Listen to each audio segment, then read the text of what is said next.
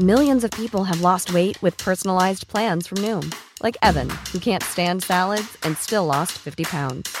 Salads, generally, for most people, are the easy button, right? For me, that wasn't an option. I never really was a salad guy. That's just not who I am. But Noom worked for me. Get your personalized plan today at Noom.com. Real Noom user compensated to provide their story. In four weeks, the typical Noom user can expect to lose one to two pounds per week. Individual results may vary. Ahora inicia A la Una con Salvador García Soto. A la Una. Donde la información fluye, el análisis se explica y la radio te acompaña. A la Una con Salvador García Soto. A la Una. Comenzamos. Sales al pasillo. Ya no hay nada. Se cayó el techo. Habla eh, hasta el momento de 27 personas fallecidas, lamentablemente. Son cuatro personas desaparecidas hasta el momento. De que hubiera un sismo próximo a los sensores afectados, no se podría emitir un aviso de alerta sísmica. Se robaron 10 mil millones de pesos del Fonden. ¡No jodan! ¡10 mil millones de pesos! En este momento renuncio a Morena.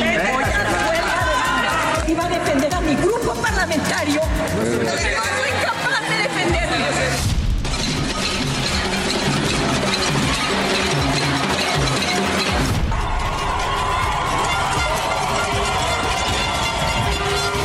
A todas las personas envueltas en esta situación les enviamos desde este pleno un cálido mensaje de solidaridad y de empatía.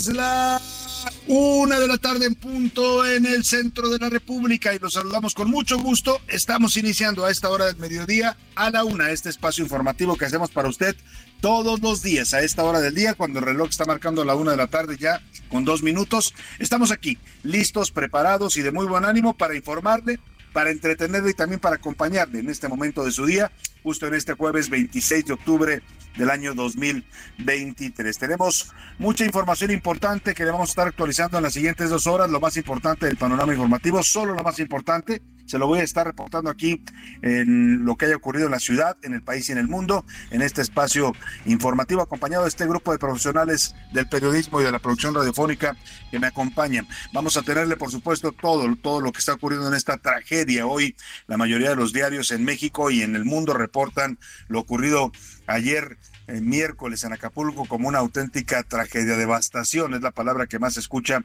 y se ve en los titulares de los medios de comunicación para describir lo que ocurrió ayer en Acapulco Guerrero y en la zona de la Costa Chica y la parte de la Costa Grande de este estado de la República. Hay muchos, eh, la información está fluyendo a cuentagotas sobre la dimensión de los daños, pero cada vez es más claro que esto, pues prácticamente fue un huracán eh, dicen algunos que no se pudo prever su crecimiento, sabían que iba a pegar, sabían la hora, sabían que ya era un huracán Otis categoría 1. Aquí se lo reportamos en este espacio el miércoles a las 2 de la tarde. Eh, pero bueno, pues ahora están diciendo que tuvo un comportamiento extraño, hay reportes de que se está analizando por qué eh, creció tan pronto, pasó de categoría 1 y se convirtió en categoría 5. Bueno, pues diría el clásico, haya sido como haya sido, esto ya ocurrió y es una tragedia de dimensiones mayúsculas. El gobierno ha anunciado que va a activar eh, un fondo que tiene para contingencias por más de 400 mil millones de pesos para pues tratar de reconstruir, literalmente reconstruir, como usted lo escucha, prácticamente todo el puerto de Acapulco, sus distintas zonas, la zona ah, de oro, como le llamaban antiguamente, la zona eh, de diamante, están destrozadas en la mayoría de los hoteles y también las zonas habitacionales, inundaciones en las colonias. Bueno, el, el viento arrasó con todo, se llevó supermercados enteros, arrastró autos, eh, destruyó torres de departamentos, en fin, es una tragedia grave la que está ocurriendo allá y también por supuesto vamos a estarle dando toda la información de los centros de acopio que ya se están instalando aquí en la Ciudad de México y en varias ciudades de la República, pues para mandar ayuda a nuestros amigos eh, acapulqueños y también a la gente de Guerrero sobre todo en las comunidades más pobres que están sufriendo las afectaciones. Voy a tener toda la información importante de lo que está ocurriendo allá en el estado de Guerrero. Por lo pronto, este jueves, la música se la vamos a dedicar a ese personaje tan querido, tan amado, tan cercano y a veces también hay que decirlo, tan pues tan, no diría odiado, pero sí a veces tan problemático. Hablamos de las suegras, la figura de la suegra se asocia generalmente con conflictos, chismes y sobre quién ejerce el poder en la familia. Bueno, pues se creó este día para en redes sociales para tratar de mejorar la imagen y enaltecer también la importancia del rol que tienen las suegras en todas las familias del mundo. Así es que con cariño a todas las suegras, Vamos a dedicarle la música hoy aquí en A la Una. Vamos a estar poniendo música que habla de este eh, rol que se juega en las familias y que es tan importante la figura, eh, sobre todo en las familias mexicanas. Eh, un jueves soleado, ya después de los efectos de Otis que también llegaron hasta ayer acá en la Ciudad de México. Tenemos un día soleado en la capital de la República, 22 grados centígrados la temperatura, se espera una mínima de 12. Y bueno, pues vamos a estar teniendo también regalos para usted el día de hoy. Vamos a regalar pases para el teatro, para la obra 12 Princesas en Pugna. Es una obra pues que cuestiona todo este tema de las eh, princesas de Disney, ¿no? Estos roles que eh, se les pretenden imponer estereotipos a las mujeres. Vamos a estar eh, regalándole pases dobles. Es una obra que en la que actúan Lolita Cortés y Carmen Saraí como dos actrices invitadas. Hay todo un elenco de actores y actrices en escena. la función es para hoy. Así que si usted tiene tiempo para irse al Teatro Sola a las 8 de la noche, el Teatro Sola que está ahí justamente en la avenida Sola en la Colonia del Valle, número 809, pues eh, póngase muy atento porque más adelante le vamos a dar la dinámica para que se vaya al teatro esta noche de jueves. Por lo pronto, vámonos directo al resumen de noticias en este jueves, eh, pues eh, diría yo también eh, un jueves en el que el tema de Guerrero y esta afectación del huracán Otis lo está dominando todo en el panorama informativo nacional. Pero hay muchos más temas, ya le voy a ir reportando. A la una, con Salvador García Soto. Y vámonos, vámonos directo a la información cuando es la una de la tarde ya con siete minutos. Recuento a más de 24 horas del impacto de Otis en Acapulco y la costa chica de Guerrero comienza ya ahora sí el recuento de los daños. Hasta el momento el saldo oficial es de 27 personas muertas. Las comunicaciones y el traslado hacia la zona continúan suspendidos. No hay internet, no hay telefonía, la electricidad todavía no logra restablecerse. Fíjese, se cayeron el 80% de los postes de luz en la zona de Acapulco. Así es que, pues, hay una grave problemática la que están enfrentando y se calcula en un millón las personas afectadas por este huracán. Le voy a tener toda la información. Y atención personal, el presidente López Obrador acudió personalmente ayer a Acapulco. Se tardó dos horas en llegar porque de manera inexplicable el presidente decidió irse por, por tierra cuando se sabía y pues ya todo el mundo daba por hecho, había reportes en redes sociales de que la autopista México-Acapulco estaba suspendida en varios trames por deslaves, por caídas de árboles, de piedras. Bueno, aún así el presidente agarró su camioneta y pretendió llegar por tierra, cosa que fue totalmente complicada. El presidente tuvo que bajar, se lo llevaron por veredas, se les atascó un jeep. Bueno, tardó casi 12 horas en llegar a Acapulco, pero finalmente llegó ayer por la noche. Hoy ya amaneció aquí el presidente, ya de su mañanera, y bueno, pues está dando información de lo que está ocurriendo allá en Acapulco. Le voy a dar el reporte. Y Mexicanos Unidos, la ayuda para Guerrero comienza a recopilarse. Le voy a dar la localización y la ubicación de los distintos centros de acopio que ya comienzan a proliferar para recabar víveres y otros artículos urgentes para la gente de Guerrero y de Acapulco en particular. Y renuncia en el Senado de la República en medio de la discusión por el presupuesto y también por la eliminación de los fideicomisos del Poder Judicial, la morenista Manu Michet ayer hizo pública su renuncia al partido Morena. Ella apoyaba a Marcelo Ebrard en el proceso interno para la candidatura presidencial. Se molestó porque la presidenta de la mesa directiva, que es su compañera de bancada morenista, no le dio la palabra y ahí en pleno eh, salón del Senado gritó que estaba harta y que renunciaba a Morena. Le voy a tener toda la crónica. Y con todo, el Congreso de Nuevo León le concedió la licencia que pidió al gobernador Samuel García, pero oiga, interesante las jugadas políticas que se están llevando a cabo allá en Nuevo León, porque le nombran a un sustituto, al señor José Arturo Salinas, que hasta ayer era el presidente del Poder Judicial, al que ya pidió eh, licencia en Nuevo León, ya lo nombraron y le tomaron protesta como gobernador interino a partir del primero, perdóneme, del 2 de diciembre, cuando se empieza a aplicar la licencia de Samuel. Eso no le gustó a Samuel García y dijo que él no está de acuerdo con esto, que es ilegal lo que hizo el Congreso y que se la va a pensar si viene o no de candidato presidencial. Le voy a reportar. Y en los deportes, a tres de la meta, la delegación mexicana en los Juegos Panamericanos, allá en Santiago de Chile, mantiene la pelea con Canadá por el segundo lugar del medallero panamericano. Además, el fútbol nacional se une en mensajes de solidaridad y acciones de recolección de víveres para los damnificados de Acapulco y del estado de Guerrero. Tendremos también el entretenimiento con Anaya Arriaga y mucho, mucho más para compartirle en este jueves, deseando que esté teniendo usted un buen día hasta esta parte del día, hasta este mediodía, que todo vaya marchando bien para usted. Si hay problemas, contratiempos, nunca faltan, ya lo sabe usted en el camino. Ánimo, ánimo que nos queda la mitad del día y lo que le resta la semana para enfrentar cualquier situación adversa. Vámonos directo a la información que usted debe conocer el día de hoy. Estas son las de cajón en A la Una. Acapulco, la devastación tras el paso de Otis. Cobertura especial en A la Una.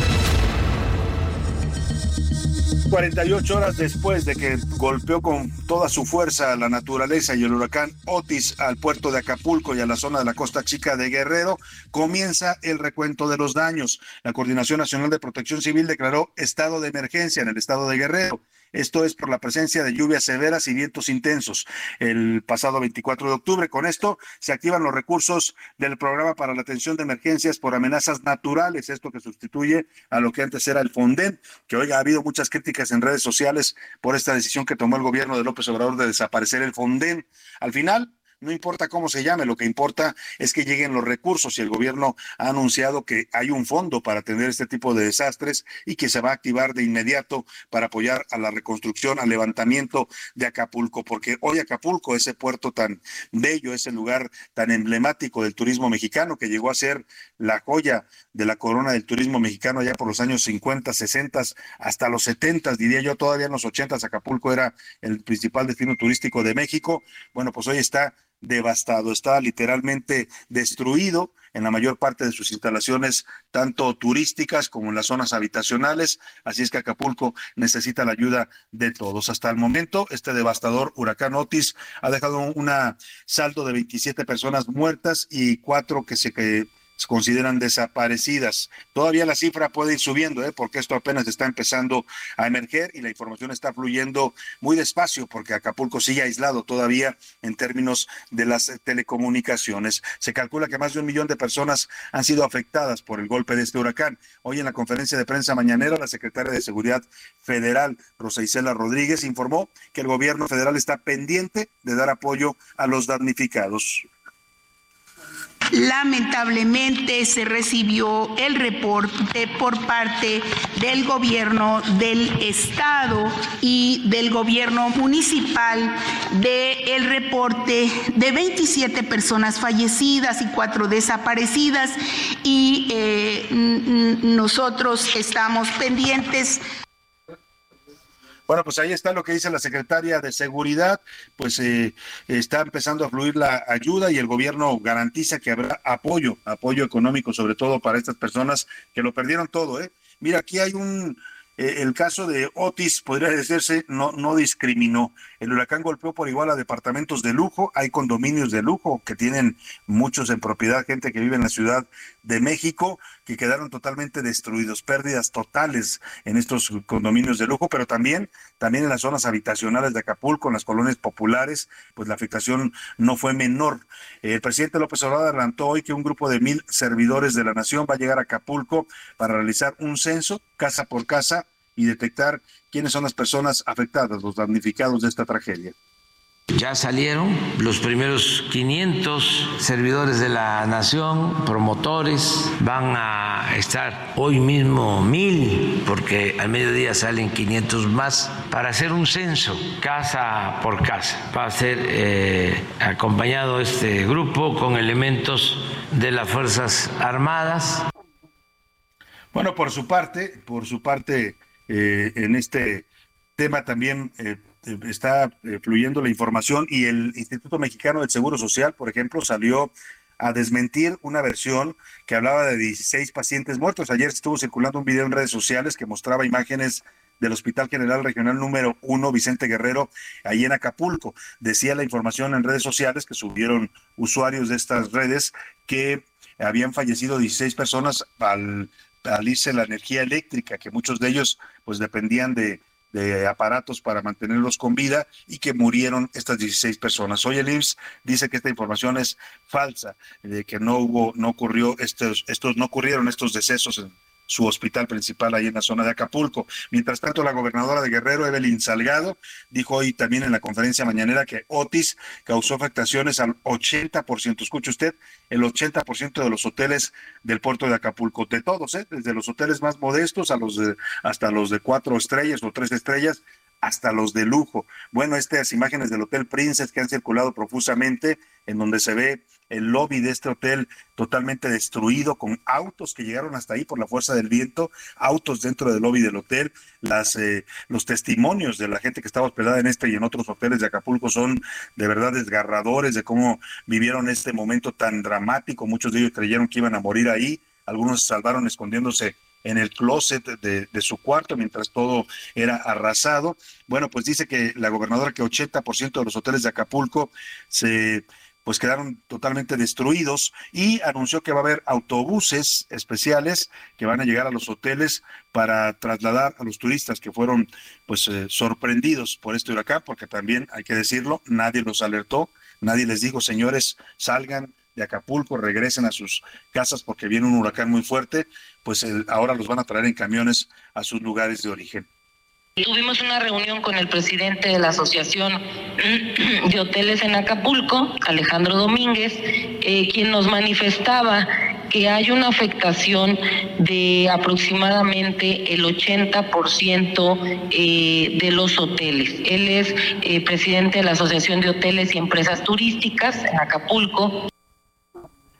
Bueno, pues ahí está, van a trasladar a los turistas en camiones especiales que llegarán a cada uno de los hoteles y de ahí los trasladarán a las ciudades de origen. Eh, comentó también la gobernadora que algunas compañías telefónicas ya están empezando a normalizar sus servicios, aunque siguen los problemas de comunicación. También habló de la apertura de la autopista del Sol. Han despejado ya varios tramos que estaban bloqueados ayer con el viaje del presidente, este viaje tan accidentado, tan folclórico, ¿eh? porque hay imágenes, uno se pregunta, Oiga, ¿cuántos helicópteros tiene a su disposición el presidente? Helicópteros de estos grandes, helicópteros Puma, Black Hawk. ¿Por qué no agarró un helicóptero y se fue rápido a Acapulco? ¿Por qué por tierra? Algunos en redes sociales decían, pues es que el presidente quería que lo vieran ahí caminando en el lodo y, subiendo la montaña para poder llegar a Acapulco.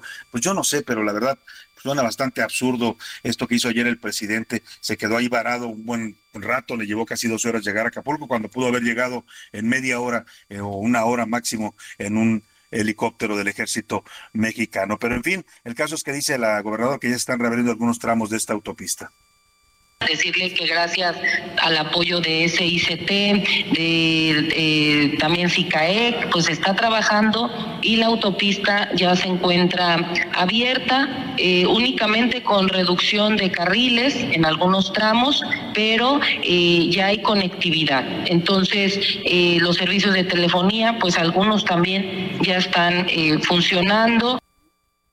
Bueno, pues ahí está, ahí está este tema pues eh, delicado. Vamos a hacer contacto en este momento hasta Acapulco con Sandra Romandía. Ella es periodista de investigación, conductora del Heraldo de México. Tiene su programa aquí en esta estación Romandía en el Heraldo de lunes a viernes de 5 a 6 de la tarde. Y ella pues le tocó estar en este momento en ese lugar. Justamente estaba en Acapulco eh, cuando ocurre esta tragedia. Estaba en este momento ahí en el puerto, en un hotel de la zona Diamante y nos narra su experiencia. Sandra, te saludo con gusto. Muy buenas tardes cuéntanos, cuéntanos cómo viviste esto y bueno, pues como muchos otros turistas y personas de Acapulco, hoy eres una sobreviviente. Viviste este golpe del huracán, estabas ahí, Sandra.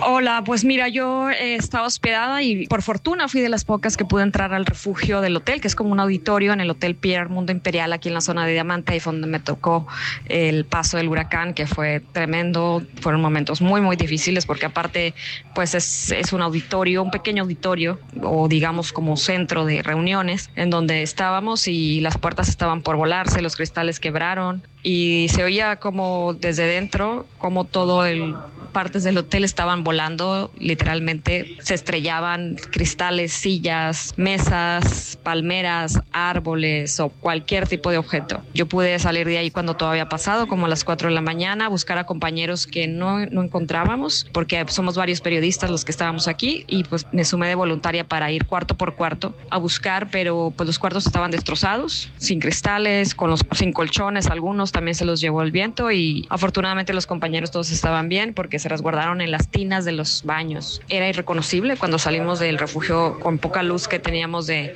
de los celulares, era irreconocible el hotel, todo estaba volteado, no sabíamos bien qué pasillo era cuál, cómo llegar a dónde, no sabías quién era quién, quién te podía ayudar, había mucha gente en shock, en crisis nerviosas y bueno, esa fue la situación. Bueno, pues vaya situación, Sandra. ¿Has podido recorrer ya en estos momentos algunas zonas de Acapulco? ¿Qué has visto después del paso de este huracán? La ciudad, eh, lo que pude recorrer, porque ha sido muy difícil, sobre todo ayer, muchas zonas inundadas donde no pasan automóviles, por supuesto, no hay comunicación de diamante hacia la zona centro de Acapulco y no hay tampoco hacia Barra Vieja. Eh, apenas están empezando a abrir, pero de momento ahorita no se puede llegar al centro. La carretera escénica pues está, está devastada. Las zonas de diamante pues están totalmente destrozadas. Claro, ¿Y, qué pasa con el tema de los alimentos, eh, Sandra? ¿Qué están haciendo? ¿Qué hace la gente en estos momentos para alimentarse? Veía yo algunas escenas de algunos supermercados destruidos que la gente pues aprovechaba y se llevaba víveres. La gente ha optado por pues por robar cosas. Eh, te cuento una historia personal. Yo no, no hay pues no hay comida. Ajá no hay comida. En cuanto a la presencia de autoridades, Sandra, ¿hay presencia de Guardia Nacional o qué autoridad está en este momento presente en esta zona, como dices, pues de desastre?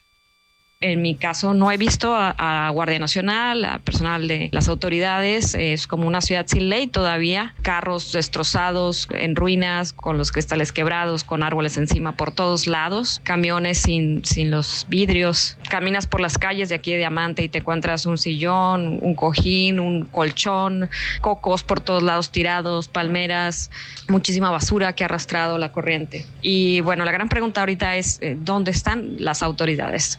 Menos en esta zona pues no hemos encontrado. Van ya por la segunda noche, bueno, la tercera, si contamos la noche que golpeó Otis a Acapulco. ¿Cómo, cómo están pasando las noches, Sandra, en este momento?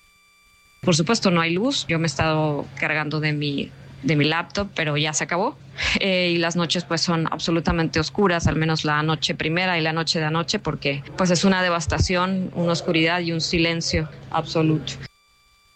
Sandra, gracias por estos minutos. Sabemos que estás en estos momentos ahí en esta situación complicada. Vamos a estar pendientes de las historias que vas a estar reportando aquí en el Heraldo Radio, en tu programa Romandía en el Heraldo de 5 a 6 de la tarde. Te agradecemos mucho este enlace allá hasta la zona de desastre de Acapulco, Sandra. Un saludo a todos los escuchas del Heraldo Radio y bueno, yo espero estar pronto en la cabina estos días en cuanto pues logre sacar algunas otras historias y después irme a la Ciudad de México para volver a Romandía en el Heraldo. Te mando un muy afectuoso saludo, Salvador, y a toda la audiencia. Muchas gracias, muchas gracias también para ti. Vamos a este recuento que nos hace Ricardo Romero, un resumen de la jornada en la que empiezan a verse ya los estragos de Otis.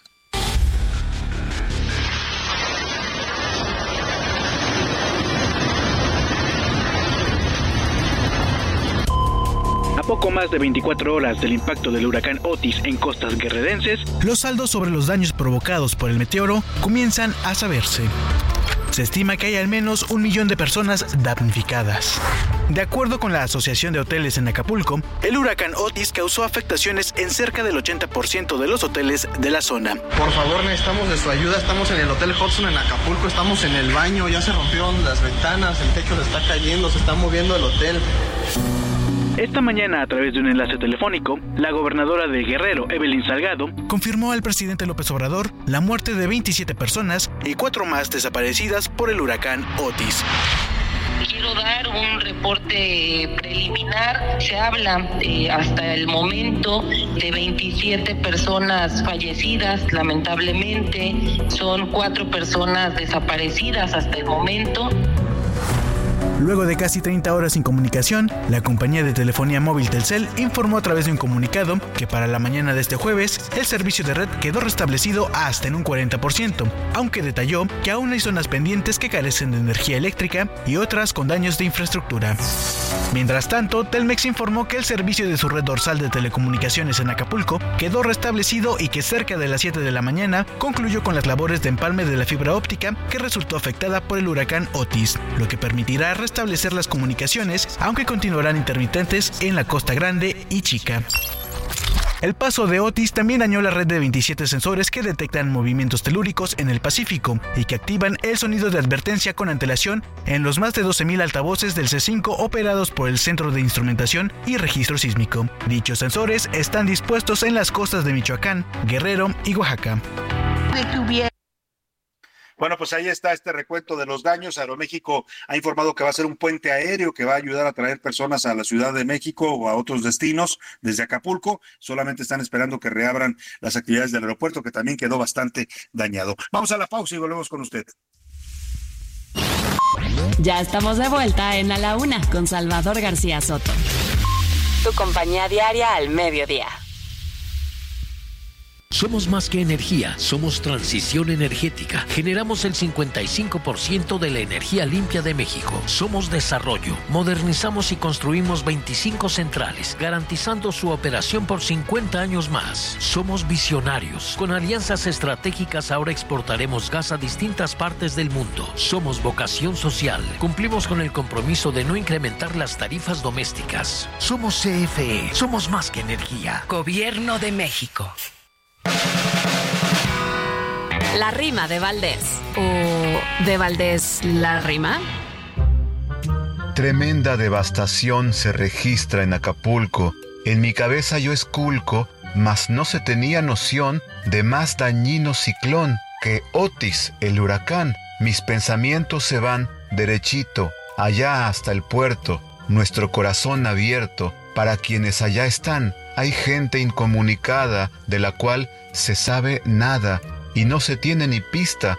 Hay que consultar la lista que se hizo ya de volada. Y el gobierno ni sus luces. Ellos se fueron de bruces desde lo municipal hasta el nivel federal. Y el Fonden, pues ya ni lo uses. Hay que ayudar, compañero. Agua, artículos de higiene, víveres, ropa si tiene, también imperecederos. Los hermanos en Guerrero, muchos lo han perdido todo. Muchos están entre el lodo, hay niños, gente mayor, este huracán es el peor, pero encontremos el modo.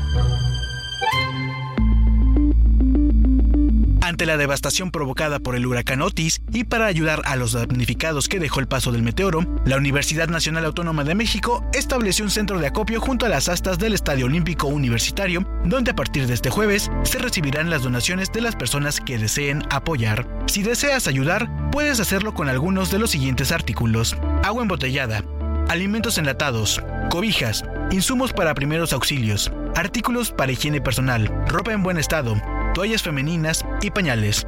Si está en tus posibilidades, también puedes donar herramienta de mano para la remoción de escombros, como carretillas, barretas, palas y picos.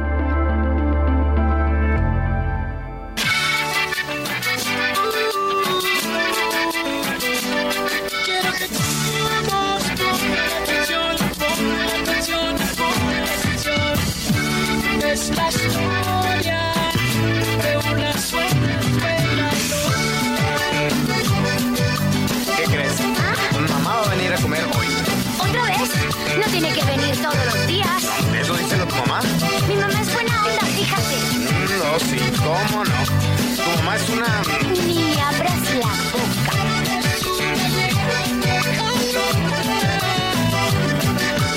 Ay, quien la viera seriecita y tan buena gente.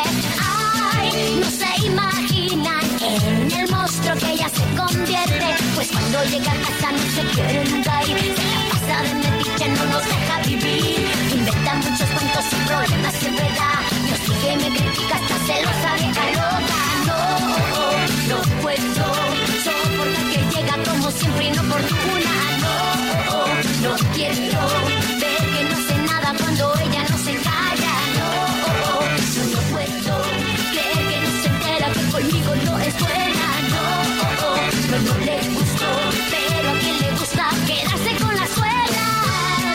Una de la tarde con 34 minutos. Estamos regresando de la pausa con esta canción de Alicia Villarreal.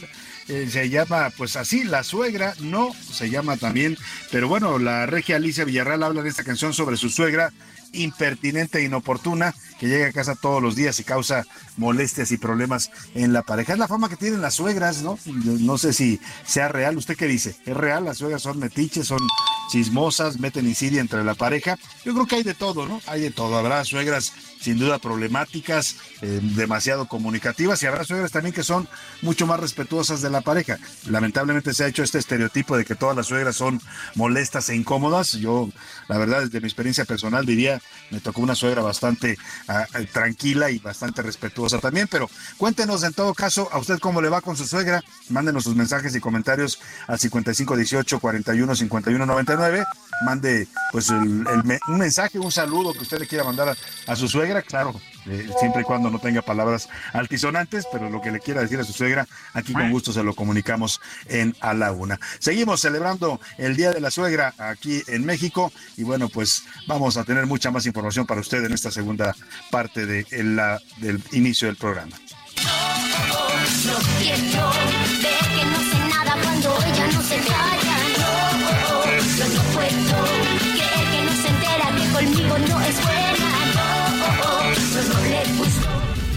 A la una. Con Salvador García Soto. Una de la tarde con 35 minutos, seguimos con más información de lo que está sucediendo allá en Acapulco. Mire, Petróleos Mexicanos informó en un comunicado que está garantizado el, abos- el abasto de gasolinas y diésel para el puerto de Acapulco y para todo el estado de Guerrero. Dice que tiene más de 23.6 millones de litros, que equivalen a 149 mil barroles, barriles, perdóneme, entre gasolinas y diésel, y esto permite por lo menos en este momento una autonomía de 18 días en cuanto al abasto de gasolinas. Esto por la problemática, pues para llegar, poder llegar a algunos municipios y algunas zonas en este momento del estado de Guerrero por las afectaciones a las vías de comunicación. También la Comisión Federal de Electricidad informó que hasta el momento ha eh, levantado un padrón de 504.340 usuarios afectados por el corte de energía eléctrica. Dice que ya restableció eh, este servicio a 202.000, 202.932, lo cual sería un equivalente al 40% de las afectaciones que hubo por este huracán Otis. También la Secretaría de Educación de Guerrero informó que por segundo día consecutivo no hay clases en todos los niveles en este momento por las afectaciones de Otis. Y yo creo que va, pues va a tardar todavía para que vuelvan a clases los niños allá en Guerrero y en algunas comunidades de la Costa Chica. Oiga, por cierto, en, a lo largo del programa va a estar usted escuchando, ya escuchamos hace un momento la primera, eh, cápsulas que van a informar de dónde están ubicados los centros de acopio aquí en la Ciudad de México, en la zona metropolitana. Por si usted quiere ayudar y apoyar, en estos momentos se requiere pues mucha ayuda para todos nuestros hermanos guerrerenses. Eh, eh, también hay en todo el país, ¿eh? Voy a darle ahora algunas direcciones, no solo de la Ciudad de México, que el más importante creo yo, y fue el primero que se abrió, está ubicado en el estadio de Ciudad Universitaria, ahí puede usted acudir con toda la confianza, lo abrió la UNAM y ahí puede usted llevar pues víveres, agua, eh, todo lo que usted lo que es lo que están pidiendo en estos momentos las autoridades. Si usted entra a la página de la UNAM, eh, ahora le doy la dirección electrónica del portal de la UNAM porque ahí seguramente hay información de los productos que están eh, pidiendo ah, para apoyar a los damnificados allá en, eh, en, en Guerrero. ¿Y ¿Cuál es la dirección de la UNAM? Si me la pueden proporcionar, por favor, la, la página completa de la Universidad Nacional Autónoma de México, para que la gente se informe ahí dónde están ubicados los eh, eh, centros, de, no, más bien, qué se necesita, cuál es el listado de productos. A ver, ¿no me están escuchando? ¿No me escucha por ahí José Luis Sánchez? Aquí andamos, Salvador, sí, aquí andamos, unam.mx. Ahí me escucha Salvador, perfecto. Es unam.mx Salvador y hay un apartado ya Salvador donde está especificado dónde está este centro de ciudad universitaria y además los víveres que son necesarios. Salvador, unam www.unam.mx. Ahí puede usted consultar qué víveres se necesitan en este momento, pues para que mande cosas que sean útiles, ¿no? Y que sean lo que se dan está necesitando la gente de Acapulco y de varios municipios del estado de Guerrero. En Jalisco, donde por supuesto suena el Heraldo Radio allá en la zona metropolitana de Guadalajara, le voy a dar en este momento la ubicación de uno de los centros de acopio, lo instaló el ISTE, el Instituto de Seguridad y Servicios Sociales para los Trabajadores del Estado allá en, el, en Jalisco. Está ubicado en el Palacio Federal.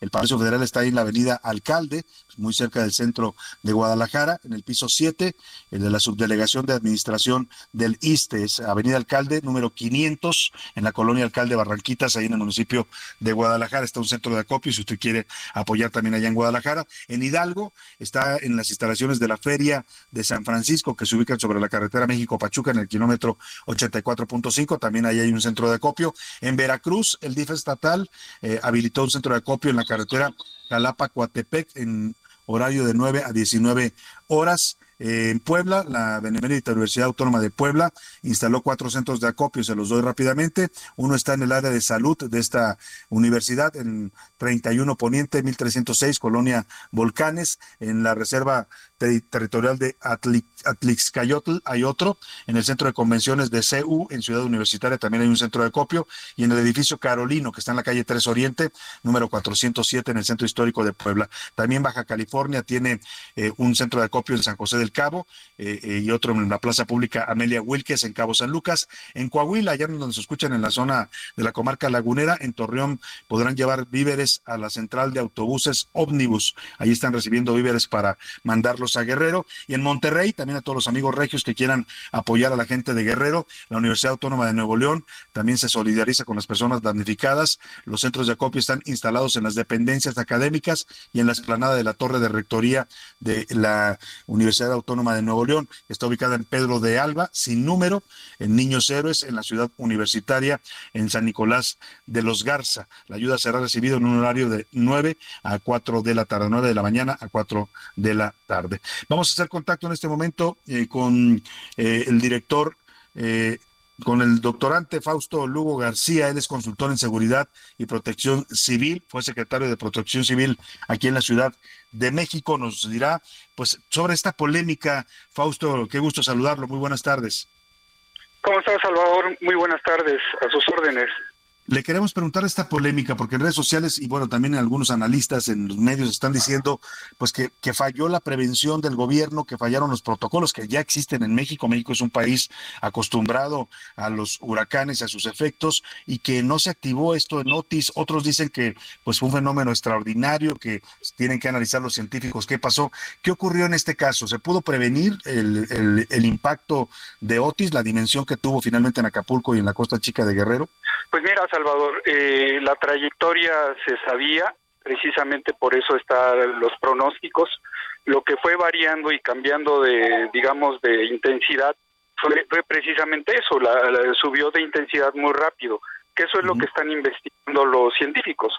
Pero de que sabía que iba a tocar las costas de Guerrero, pues ya estaba proyectada la trayectoria. Entonces ahí lo que, lo que desde mi punto de vista no se hizo correcta Sí, dejé de escuchar a, Fausto. Vamos a ver si podemos eh, recuperar la llamada. Es interesante lo que nos estaba diciendo. O sea, sí, se abría la trayectoria. Yo le decía, aquí el, martes le informamos a las dos de la tarde que estaba ya previsto que tocara tierra en Acapulco. Incluso se dijimos en la noche o madrugada va a tocar tierra en Acapulco. Fausto, nos decía usted lo que, lo que pudo haberse activado algún protocolo de evacuación, de prevención, porque sorprende que todos los turistas estaban pues muy incautos, ¿no? Como que no sabían que iba a golpear un huracán en esa zona. Sí, desafortunadamente creo yo que, que no se emitieron las alertas preventivas, independientemente de que si la magnitud iba a ser de, de uno, de dos, de tres, o sea, la intensidad del huracán, o de cinco, se debió de ir activando precisamente la, la, algún sistema de alertamiento, que ya lo hay. O sea, México desde hace años cuenta con estos sistemas de alertamiento, pero no se fueron activando de acuerdo a cómo se iban presentando los escenarios. Obviamente, si no hay información a la ciudadanía, pues la ciudadanía pues no actuó y por eso pues hay, hay demasiadas afectaciones que posiblemente algunas de ellas se pudieron haber evitado. Es, es importante mencionar, o sea, el, fenómeno no iba a bajar de intensidad aún y cuando se avisara, pero lo más importante que era que la población supiera qué estaba ocurriendo, pues eso sí era importante. Y, y, y, lo más, este, digamos, incongruente de todo esto, Salvador, apenas en septiembre se hicieron simulacros en donde se hicieron despliegues con, con hipótesis que todavía dan menos tiempo para hacer evacuaciones, como las hipótesis de sismos. Hay, que mencionarlo, que en sismos a veces tenemos segundos para evacuar. Aquí teníamos horas, este, y ahí obviamente eh, no hubo eh, previsión, obviamente pues no se activaron albergues eh, y todo esto pues devino en esta catástrofe que está viviendo Guerrero. Ahora, en el entendido de que en este momento la prioridad es ayudar y apoyar al, que se levante Acapulco, que se levante Guerrero después de esta afectación tan fuerte que han tenido por Otis, esa es la prioridad, me queda clarísimo. Eh, eh, estamos llamando a la población a que ayude, pero eh, si, si en algún momento esto se tiene que deslindar, tendrá que haber responsabilidades, ¿dónde recaerían? ¿Es el ámbito municipal? ¿Es el gobierno del estado? Eh, ¿Es la federación? ¿A quién le falló este tema de emitir estas alertas que, como bien dice usted, ya existen y haber habilitado albergues, haber llevado a la gente a zonas seguras? Eh, la, responsabilidad parte del, del ámbito municipal y va escalando hacia arriba hasta llegar al ámbito federal. Obviamente los sistemas de instrumentación normalmente están a nivel de federación. Incluso eh, hay colaboración con organismos internacionales, el Centro de Huracanes de Estados Unidos también nos provee información y, con todo eso se van tomando las decisiones precisamente para alertar a la... Claro, sí, para emitir estas, estas alertas. Pues aquí claramente falló esa cadena de mando que nos señala eh, Fausto Lugo. Él fue secretario de, Gestión de Riesgos y Protección Civil aquí en la Ciudad de México en el gobierno anterior. Y, bueno, pues ahí queda, ahí queda eh, pues este tema. En algún momento se tendrán que deslindar responsabilidades. Pues vamos a ver qué resulta después, pero claramente aquí no se, no, no, no se, no se siguieron los protocolos, eh, no siguieron los protocolos que existen en un país como este, porque no me, no me va a decir usted que en México no estamos preparados para los huracanes, tenemos ya toda una, o sea, tenemos décadas de, haber armado un sistema nacional de protección civil que cuenta con protocolos específicos, hay manera de emitir alertas, hay, hay recursos para instalar albergues, para alertar a la población, pero claramente aquí no se, no se hizo. Bueno, pues vamos a estar pendientes de este tema. Vámonos a otras informaciones importantes. Vamos hasta el centro, vamos hasta el centro de acopio con Israel Lorenzana. Eh, se encuentra él en este momento eh, allá en, en, un centro de acopio aquí en la Ciudad de México. ¿Dónde te encuentras? Cuéntanos, Israel Lorenzana. Salvador García Soto, es un gusto saludarte esta tarde. Y bueno, pues ya se han implementado diferentes centros de acopio en prácticamente toda la ciudad y también en el Estado de México, donde la gente puede acudir a apoyar a nuestros hermanos de Guerrero, quienes fueron afectados por este huracán Otis, el cual azotó principalmente la zona de Acapulco, allá en Guerrero. Salvador, uno de los puntos está ubicado precisamente en el centro de acopio de la Marina, este en la calzada de la Virgen, también otro muy importante en la zona de Polanco, en la calle de Luis Vives número 200, donde se ubica la sede central de la Cruz Roja Mexicana. Ahí están recibiendo también pues víveres y apoyo para los damnificados de este huracán con un horario de 8 de la mañana a por supuesto 8 de la noche. Hay que señalar, Salvador, que también tenemos otro centro de acopio en la alcaldía Gustavo Amadero en la explanada, donde también desde las 8 de la mañana están recibiendo pues eh, diferentes eh, eh, cosas en este acopio eh, estamos hablando precisamente de despensa como es aceite, arroz, frijol, lenteja, azúcar, sal y también contenido de higiene personal, rollos de papel higiénico, jabón de barra, pasta dental, toallas femeninas, toallas húmedas, desodorantes, rastrillos y por supuesto también de higiene para el hogar, escobas, cloro, jabón en polvo, guantes de plástico, fibras, cepillos, limpiadores para pisos y recogedores además de franelas. En el Estado de México, Salvador, también han implementado algunos municipios en sus explanadas explanadas, estos centros de acopio. Me refiero al que se ubica en Esahualcoyot, también en Tlanepantla. Ya tenemos otro ubicado en la explanada municipal de este municipio mexiquense y por supuesto en la zona de Atizapán, en el Estado de México y por supuesto también en la zona de Toluca. Ahí se ha implementado un centro de acopio para los damnificados por este huracán Otis, el cual, bueno, pues ha dejado devastado prácticamente la zona de allá en Acapulco, Guerrero. Pues Salvador, de 8 de la mañana a 8 de la noche, la gente va a poder acudir y apoyar a nuestros hermanos en desgracia, que por supuesto están necesitando de toda esta ayuda. Salvador García Soto, la información que te tengo esta tarde. Muchas gracias, Israel Lorenzana. Pues ha hecho Israel este recorrido por todos los centros de acopio principales aquí en la Ciudad de México y ya escuchó usted pues lo que está en este momento empezando a fluir, que es la ayuda. Hay que apoyar, la verdad, en este momento decía yo, esa es la prioridad. Sí se tendrá que esclarecer después, ¿eh? porque aquí claramente fallaron los protocolos, fallaron las alertas, hay eh, hay responsabilidad de los distintos niveles de gobierno, pero eso, eso, eso vendrá después. En este momento la prioridad es ayudar y apoyar a nuestros hermanos guerrerenses, a la gente de Acapulco, a la gente de todos estos municipios de la Costa Chica que están en este momento sufriendo. Muchos de ellos lo perdieron todo, prácticamente pues se quedaron sin nada ante el embate de este huracán y hoy la prioridad es apoyarlos. Oiga, vamos rápidamente hasta el Senado de la República porque Misael Zavala nos cuenta qué pasó ayer con eh, toda esta discusión del presupuesto, de la eliminación de los fideicomisos. De pronto la senadora de Morena, Malú Micher, que la vimos muy activa ahora apoyando la campaña de Marcelo Ebrard para la presidencia, cosa que pues resultó fallida, por lo menos en Morena. No se sabe todavía si, Marcelo va a aparecer como candidato de Movimiento Ciudadano, eso está abierta todavía la posibilidad. Pero por lo pronto ayer Malú Micher quería hablar en el debate presupuestario y la presidenta de la mesa directiva, que es la morenista Ana Lilia Rivera, le negó la palabra. Bueno, pues ella estalló, literalmente estalló, dijo que estaba harta y en ese momento públicamente, delante de todos sus compañeros, dijo que renunciaba al partido de Morena. Cuéntanos, Misael Zavala, lo que pasó ahí en el Senado. Buenas tardes. Buenas tardes, te saludo, saludo también al auditorio, pues luego de que en la madrugada de este jueves la senadora Marta Lucía Micher anunció su renuncia a Morena porque su grupo parlamentario en el Senado no la respaldó, esa decisión se mantiene en vilo durante la madrugada y en la discusión del paquete económico 2024 en el Pleno del Senado, la senadora tuvo un choque con su compañera de bancada y presidenta de la mesa directiva del Senado, Ana Lilia Rivera Rivera, debido a que no le dio la palabra para defender a Morena de algunas críticas que había proferido el senador del Grupo Plural, Gustavo Madero. Vamos a escuchar el momento de la discusión. Estoy jodida, ¿eh?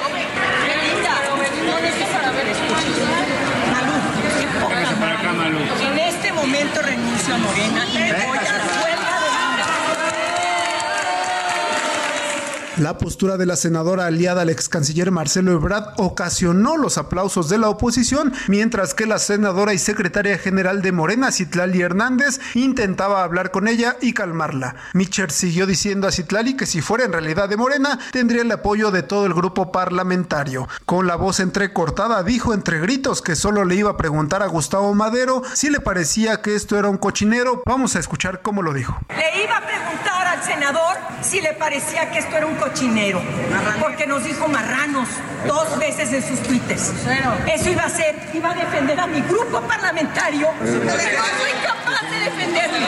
En sus redes sociales detalló que hace unos minutos dialogó con la senadora Ana Lilia Rivera y se aclararon las ideas, las razones también, eliminaron la rudeza innecesaria y también intercambiaron sentimientos. Indicó que tiene serenidad en la mente y en el corazón para tomar decisiones. En la discusión del paquete económico de esta madrugada, los senadores marcelistas también propusieron elevar la estimación del precio del barril del petróleo crudo, pero fue frenada en una votación cerrada. Hasta aquí la información. Bueno, pues vamos a ver en qué termina todo esto, Misael, porque pues dice la senadora que se que había renunciado a Morena, pero ya están platicando, están dialogando. Vamos a ver si se mantiene en esta decisión o si se echa para atrás y dice, bueno, todo fue un exabrupto y ahí queda el asunto. Y hablando de exabruptos, vamos a lo que ocurre allá en Nuevo León, porque pues el señor Samuel García no le salió su jugada, parece que le quería entender ahí una una trampa, una jugarreta al Congreso local y el Congreso local se pusieron abusados y en vez de negarle la licencia se la autorizaron. Le dijeron, ¿cómo no, señor gobernador? ¿Quiere usted irse seis meses? Adelante, váyase a partir del, 2 de diciembre, pero pero el, pero el sucesor, el, el, sustituto, gobernador sustituto, lo nombramos nosotros porque es facultad de Congreso. Ayer mismo el Congreso le dice sí a Samuel a su licencia y nombra a José Arturo Salinas, que hasta ayer era presidente del Poder Judicial Estatal, del Tribunal Superior de Justicia del Estado, ya pidió licencia al cargo, ya es gobernador interino, aunque su cargo va a empezar a aplicar el 2 de diciembre que se vaya el señor Samuel García, aunque Samuel ahora dice, pues la verdad no sé si me voy a ir. Juan Teniente, platícanos esto que se ha convertido ya casi en una comedia de enredos allá entre el gobernador Samuel García y el Congreso local. Buenas tardes. ¿Qué tal, Salvador? Son concursos de Monterrey. Pues mira, la novela de la licencia de Samuel todavía no tiene fin, a pesar de que ayer fue una jornada maratónica en el Congreso del Estado. ¿Qué va a pasar? Pues que el día 2 de diciembre Samuel se va a contender por la presidencia y ese día Arturo Salinas, a quien impusieron los priistas y panistas y quien era el magistrado presidente del Poder Judicial, actuará como gobernador durante seis meses. Y ambos concluirán el 2 de junio del 2024. Samuel se va a la presidencia y eh, Arturo Salinas, ex presidente del Tribunal del Poder Judicial de Nuevo León, hará cargo de la gubernatura en la ausencia de García Sepúlveda. Pero ¿qué va a pasar? Es tanto García Sepúlveda como los diputados emesistas consideran que es inconstitucional e ilegal la designación del nuevo gobernador interino. Así es que esto va para largo. Y pues el día de hoy, en la mañana tempranito, Samuel García se puso a trabajar y eh, entregó el famoso helicóptero Black Hawk a Fuerza Civil. Solamente falta Artillarro, quien vigilará y buscará garantizar la seguridad de los nuevos. Bueno, pues ahí está. Vamos a ver en qué termina todo esto. Vámonos a la pausa por lo pronto a despedir la primera con la suegra de los Teen Tops en homenaje a todas las suegras de México. Tu suegra llegó.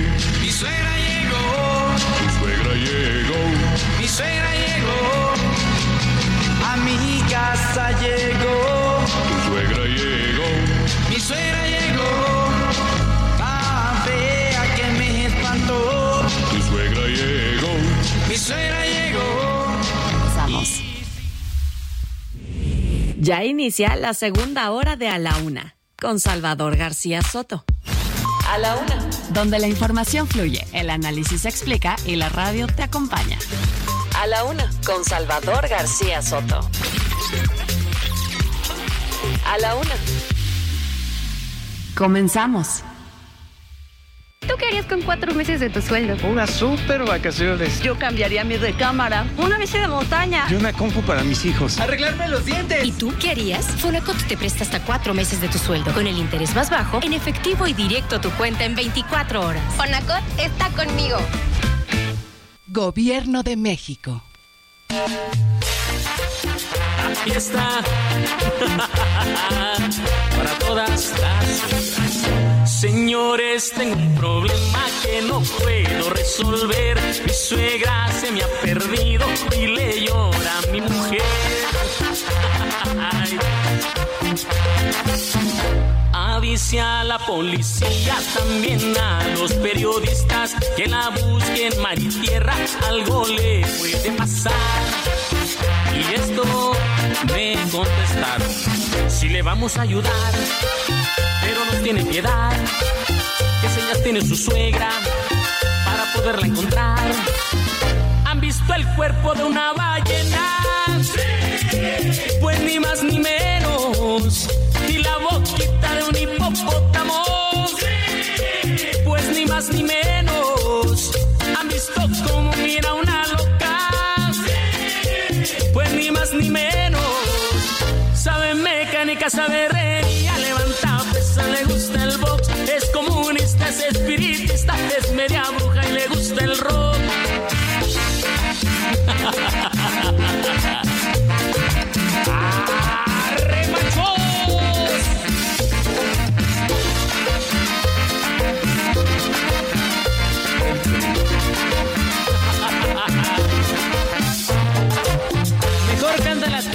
la tarde con dos minutos, dos de la tarde con dos minutos. Bienvenidas, bienvenidos a la segunda hora de A la Una con Salvador García Soto en el Heraldo Radio. A nombre del titular de este espacio, el periodista Salvador García Soto, y de todo este equipo que hace posible este servicio informativo, les saludamos en esta segunda hora. A lo largo de esta primera hora de hoy, jueves 26 de eh, octubre, hemos ya dado todo un recorrido de cómo va el recuento de los daños de lo que ha ocurrido en Acapulco y en la zona de la Costa Chica luego de este golpe, del golpe que diera Otis. Pero por lo pronto, les saludo con muchísimo gusto. Yo soy José Luis Sánchez Macías y le vamos a informar en esta segunda hora. Mucha información que contarle, mucha información que platicarle. Ahorita le voy a contar de qué vamos en esta segunda hora, pero por lo pronto estamos escuchando hoy, en el Día Nacional de la Suegra, estamos escuchando nada más y nada menos que a la suegra de Banda Machos, una canción de 2015. En esta canción, la suegra protagonista eh, está desaparecida y la pareja está molesta porque no la encuentra. Y bueno, pues ante los oficiales comienza a darle la descripción y bueno, de una forma muy coloquial lo hace la banda Machos. Esta, esta canción que sonó fuerte por ahí del 2014-2015, muy al estilo de ellos, de la banda Machos, y bueno, pues eh, pegó bastante fuerte. Desde aquí le mandamos un saludo a todas las suegras, incluida la mía y la de todos los que estamos aquí, pues les mandamos un abrazote. ¿Han visto el cuerpo de una ballena? Sí. Pues ni más ni menos. Y la boquita de un hipopótamo. Sí. Pues ni más ni menos. ¿Han visto cómo mira una loca? Pues ni más ni menos. Dos de la tarde con cuatro minutos, dos de la tarde con cuatro minutos. Continuamos aquí en A la Una. Oiga, vamos a continuar informándole conforme la información vaya saliendo, vaya surgiendo esa cuenta gotas. Recuerde que todavía allá en la zona de Acapulco y de la Costa Chica la comunicación es intermitente. Ya Telmex, Teléfonos de México, hoy por la mañana informó que se comenzaba a restablecer las líneas y el tema también de la fibra óptica. Sin embargo, bueno, pues ante la ausencia o la falta de electricidad, todavía las comunicaciones son difíciles y ante ello, bueno, pues la información que conocemos no es la que nosotros querríamos tener para compartirle. Así que conforme vaya saliendo a cuentagotas, nosotros de inmediato le iremos contando. Por lo pronto, le cuento que en el aeropuerto de Acapulco continúa cerrado, continúan las acciones de limpieza y de remoción de escombros. En cuanto pueda abrirse, ya se instalará este puente aéreo del que hemos platicado. Eh, tendremos más información a lo largo de estas dos horas. Oiga, vamos a platicar ayer por la noche en el Estado de México, en Toluca, Estado de México, un enorme incendio en la central de abastos de esta capital eh, mexiquense. Uh, la central de abastos más importante, por cierto, del Estado de México. Cerca de 30 locales resultaron, eh, resultaron quemados eh, y bueno, pues toda, toda una serie de movilizaciones que hubo ayer por la noche. Afortunadamente no hay pérdidas humanas y no hay afectaciones a las personas ni a los locatarios. Oiga, también le contaremos del parte de guerra. Eh, vamos a dejar un poquito ya los temas nacionales. También vamos a ir del otro lado del mundo. ¿Qué es lo que está ocurriendo todavía en esta zona de la franja de Gaza entre Israel y bueno, pues este conflicto armado que existe allá en el Medio Oriente? Contaremos también qué es lo que está ocurriendo en Guadalajara y en Jalisco. Comienzan a moverse las fichas, las fichas políticas. Bueno, pues ya hay eh, también eh, personajes que están a punto de pedir licencia para sumarse a las elecciones. Tenemos mucho que contarle, mucho que platicarle en esta segunda hora, pero bueno, primero, ¿qué le parece si comenzamos a dar los regalos que tenemos para este, para este jueves? Son dos obras de teatro. La primera de ellas, ya le decíamos, 12 princesas en pugna, la cual, bueno, pues es una, es una crítica a estos estereotipos que ha lanzado o que se lanzaron a través de las princesas de Disney. Y bueno, pues en esta, en esta crítica que hacen 12 actrices que representan a cada una de las princesas, entran en un debate de cómo debería de ser esta nueva forma de ver a las princesas en la actualidad. Se presenta hoy jueves 26 de octubre a las 8 de la noche.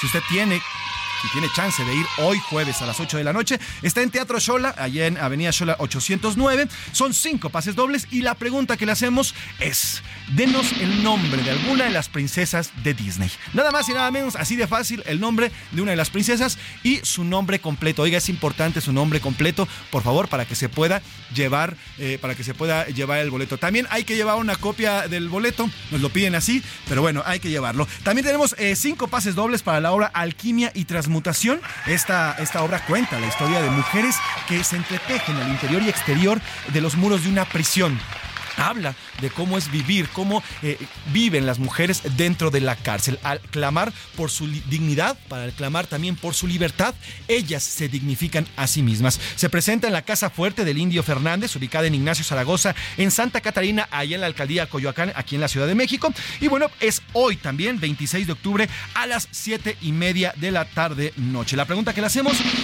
el nombre de una de las prisiones eh, femeninas aquí en la Ciudad de México. Si usted eh, nos pone la respuesta con su nombre completo, será acreedor o acreedora a un pase doble. 55 18 41 51 99 es nuestro teléfono. Escríbanos y a la vuelta de un WhatsApp le regalamos un boleto para estas dos obras que prometen y prometen bastante. Oiga, más eh, información que tenemos para esta tarde. Ya le decía, esto del aeropuerto está anunciando también el gobierno de Guerrero que, bueno, pues se prevé y se quiere, o así se, se está haciendo, se está trabajando para que el aeropuerto de Acapulco en lo más pronto posible pueda ser recuperado. Mientras tanto, estamos intentando comunicarnos con nuestros compañeros corresponsales que están allá en Acapulco, que están en, en la zona justamente del desastre. Es prácticamente imposible hablar con ellos. En cuanto hagamos contacto, tendremos una actualización de lo que está ocurriendo. Por lo pronto, vámonos a temas eh, domésticos, vamos a temas más cercanos aquí en la Ciudad de México.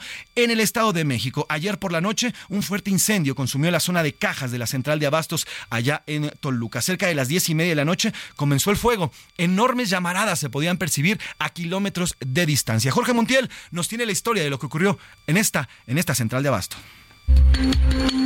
La noche de este miércoles, servicios de emergencia se activaron en la colonia San José Guadalupe, en Toluca, Estado de México.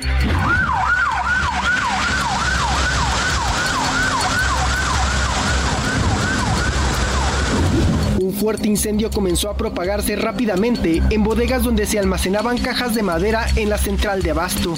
Las grandes llamas iluminaron el cielo y podían verse desde cualquier punto de la ciudad. Al lugar se trasladaron elementos de protección civil y bomberos de varios municipios, quienes durante la madrugada trabajaron para sofocar el incendio.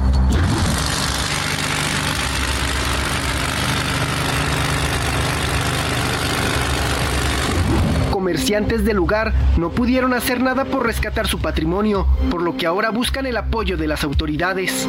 Lo normal, pues como todos los días ir a dormir y todo, pero de repente nos marcaron que estaba pues, encendiendo, venimos eh, de volada a ver y ya no pudimos hacer nada, pues porque es algo feo. Cuando el fuego no se juega y sueltan. Estuvimos aquí y ya no pudimos hacer nada. Puro mercancía que se quemó toda bien feo. Horas más tarde, la gobernadora del Estado de México, Delfina Gómez, confirmó que no había reporte de muertos ni personas lesionadas. Los primeros datos indican que un cortocircuito pudo haber provocado este incidente. Cabe señalar que en julio, hombres armados asesinaron a seis adultos y tres menores en la nave 7 de ese establecimiento. Posteriormente rociaron gasolina e incendiaron el lugar. Los cuerpos quedaron calcinados. Jorge Montiel, Heraldo Media Group. Pues ahí está lo ocurrido el día de ayer en el estado, en la tarde, en la noche ya de, de, eh, ayer, en el estado de México, allá en Toluca. Afortunadamente, bueno, pues no hubo pérdidas humanas, solamente pérdidas materiales y la investigación apuntaría a un posible cortocircuito. Oiga, y aquí del estado de México nos vamos hasta el otro lado del mundo. Vámonos con el parte de guerra. Abu Obaldei, portavoz de las brigadas de Qassam, brazo armado de Hamas, dio a conocer el día de hoy la muerte de 50 rehenes por los bombardeos israelitas en la franja de Gaza. No dio más detalles mientras en el día 20 del conflicto de Israel se intensificaron los bombardeos. Atacaron ya infraestructuras militares de Hamas, así como túneles, cuarteles y almacenes de armas. Por lo pronto, en Gaza los alimentos agua y medicamentos ya comienzan a escasear. Autoridades han declarado la caída también del sistema sanitario de eh, esta parte de la frontera de Gaza, sobre todo de las personas de Hamas. Y bueno, pues eh, la falta de combustible también comienza a causar los estragos. Vamos a presentarle el parte de guerra. Recuerde que vamos obviamente con base en el, en el uso horario, vamos, eh, digamos, un mediodía retrasados, por así decirlo, por el tema del uso horario. Pero bueno, hasta el momento esto es lo que ha pasado allá en esta zona del conflicto en el Medio Oriente. Parte de guerra.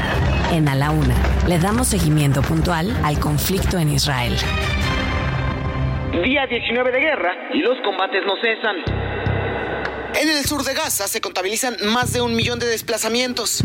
Los últimos ataques dejaron más de 750 personas muertas. Por el cruce de Rafah ingresó el cuarto convoy con ayuda humanitaria para Gaza. Estaba conformado solo por 8 camiones. De acuerdo con la ONU, se necesitan por lo menos 100 camiones diarios. La Agencia de Naciones Unidas para los Refugiados Palestinos alertó que sus operaciones se detendrán, ya que no hay combustible para que continúen laborando en hospitales. La atención llegó al Consejo de Seguridad de la ONU, donde el secretario general Antonio Guterres condenó los ataques de Hamas, pero aseguró que no provienen de la nada. Es importante reconocer que los atentados de Hamas no se produjeron de la nada. El pueblo palestino lleva 56 años sometido a una ocupación asfixiante. Estas declaraciones cayeron mal para el embajador israelí ante la ONU, quien hasta pidió la renuncia de Antonio Guterres. Pues ahí está, ahí está el parte de guerra y bueno, pues eh, lo que se está anunciando y además, bueno, continúa este conflicto por allá.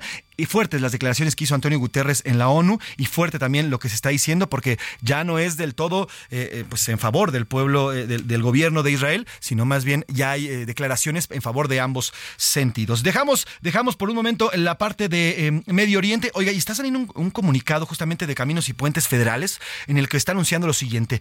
se informa que a las personas usuarias en la autopista Cuernavaca-Acapulco, también conocida como Autopista del Sol, eh, que justamente en el kilómetro 360, que es muy cercano a esta parte donde se atascó el presidente ayer que intentó llegar, o que más bien llegó, y, pero tardó más de 12 horas en llegar a Acapulco, bueno, ya se fue habilitada la circulación para ambos sentidos, con una reducción de carriles. En la zona continúan realizando las labores de atención.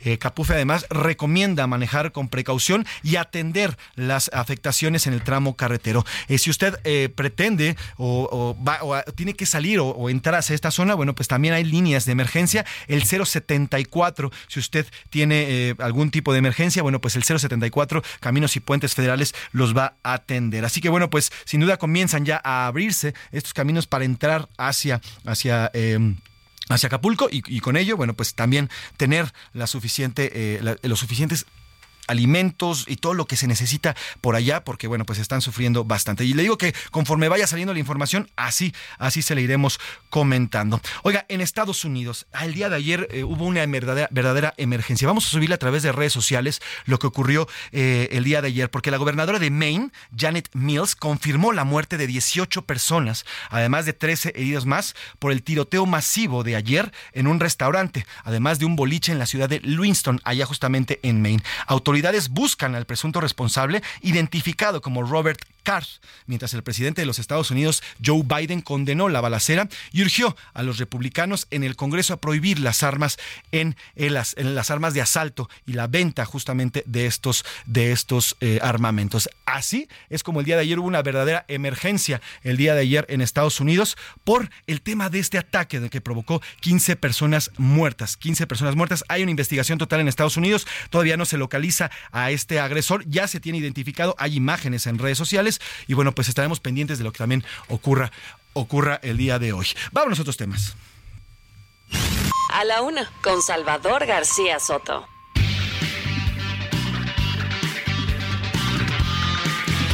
Oiga, hace unos minutos le comentábamos eh, lo que ocurrió allá en eh, Monterrey, en Nuevo León. Esta petición de licencia, luego de que el Congreso se las diera, y bueno, también el nombramiento del ahora ex, expresidente del Poder Judicial del Estado, y bueno, pues ahora ya es gobernador o será gobernador interino a partir del primero de diciembre. Ya reaccionó el gobernador Samuel García en una conferencia de prensa, se fue duro contra el Congreso, principalmente eh, pues los, los del partido, los de los partidos opositores, y esto fue lo que dijo esta mañana ya como reacción al nombramiento de un, eh, eh, de un gobernador interino que no fue el que él quería. Vamos a escuchar al gobernador Samuel García.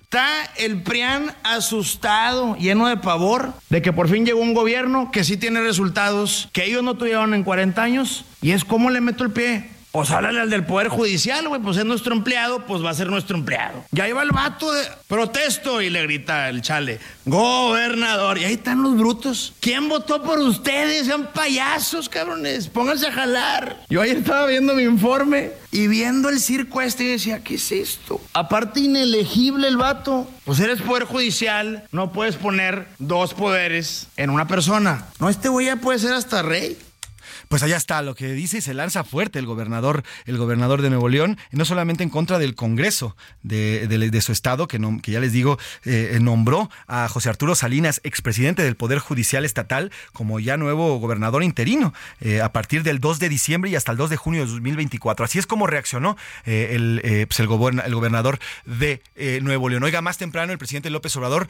pues se defendió al gobernador, al actual gobernador del estado. Yo apoyo a Samuel porque es el gobernador de Nuevo León. Además, hemos tenido buena relación de respeto, aun cuando somos de organizaciones o los orígenes de nuestras organizaciones son distintos, eh, ya en el gobierno hemos actuado de manera coordinada. Ahí está lo que dice el presidente López Obrador y veremos qué es lo que ocurre y más dimes y dietes que seguramente van a estar surgiendo en torno a esta petición de licencia que de verdad que se ha, desatado toda una serie de críticas en contra del gobernador. Oiga, en otros temas, sobre el tema del Poder Judicial, este miércoles se dio a conocer que el paro nacional de trabajadores se va a extender hasta el próximo 29 de octubre. Los inconformes se comprometieron a cerrar desde el día de hoy, es decir, a partir del día de hoy están cerrados todas las sedes al Poder Judicial. Sin embargo, bueno, pues en los asuntos, los asuntos urgentes urgentes se están atendiendo conforme debe ser, no están dejando, digamos, eh, pues sin, sin este tema de atención a los ciudadanos, los asuntos urgentes sí se están, sí se están eh, atendiendo. La presidenta de la Corte, Norma Piña, por cierto, habló el día de hoy sobre también el tema del Poder Judicial y también habló eh, por el tema de los damnificados y las personas que están sufriendo en estos momentos en Acapulco. Vamos a escuchar lo que dice la presidenta de la Suprema Corte, Norma Piña, sobre el tema de los trabajadores del Poder Judicial hago un llamado atento a todo el personal del Poder Judicial de la Federación para que nos unamos en este esfuerzo conjunto de solidaridad. Cada gesto de ayuda y cooperación, por pequeño que parezca, puede marcar una gran diferencia. Y la historia nos da varios testimonios de que ocasiones como esta nos brindan también la oportunidad de demostrar que podemos estar unidos en las adversidades. Ahí está lo que dice la, ministra presidenta de la Suprema Corte, también haciendo un llamado a pues a unirse, a unirnos como mexicanos que siempre en estas tragedias somos un gran, gran pueblo. Oiga, eh, siguen eh, surgiendo información sobre Capufe, esta apertura ya en la circulación en la autopista México Cuernavaca, perdón, Cuernavaca Acapulco, la llamada autopista de Sol, el tránsito ya es para cualquier vehículo, ¿eh? Simplemente Capufe está haciendo un llamado a hacerlo con cuidado y precaución. Recuerde que todavía pueden haber deslaves y demás, así que Capufe está anunciando que está abierto para cualquier tipo de vehículo el tránsito para cualquier tipo de vehículo en esta autopista del Sol, pero con precaución. Así que si usted pues tiene algún familiar por allá o este, tiene alguna razón por la cual viajar hacia Acapulco, bueno, pues ya está abierta esta circulación. Vamos a cambiar de tema. A la una, con Salvador García Soto.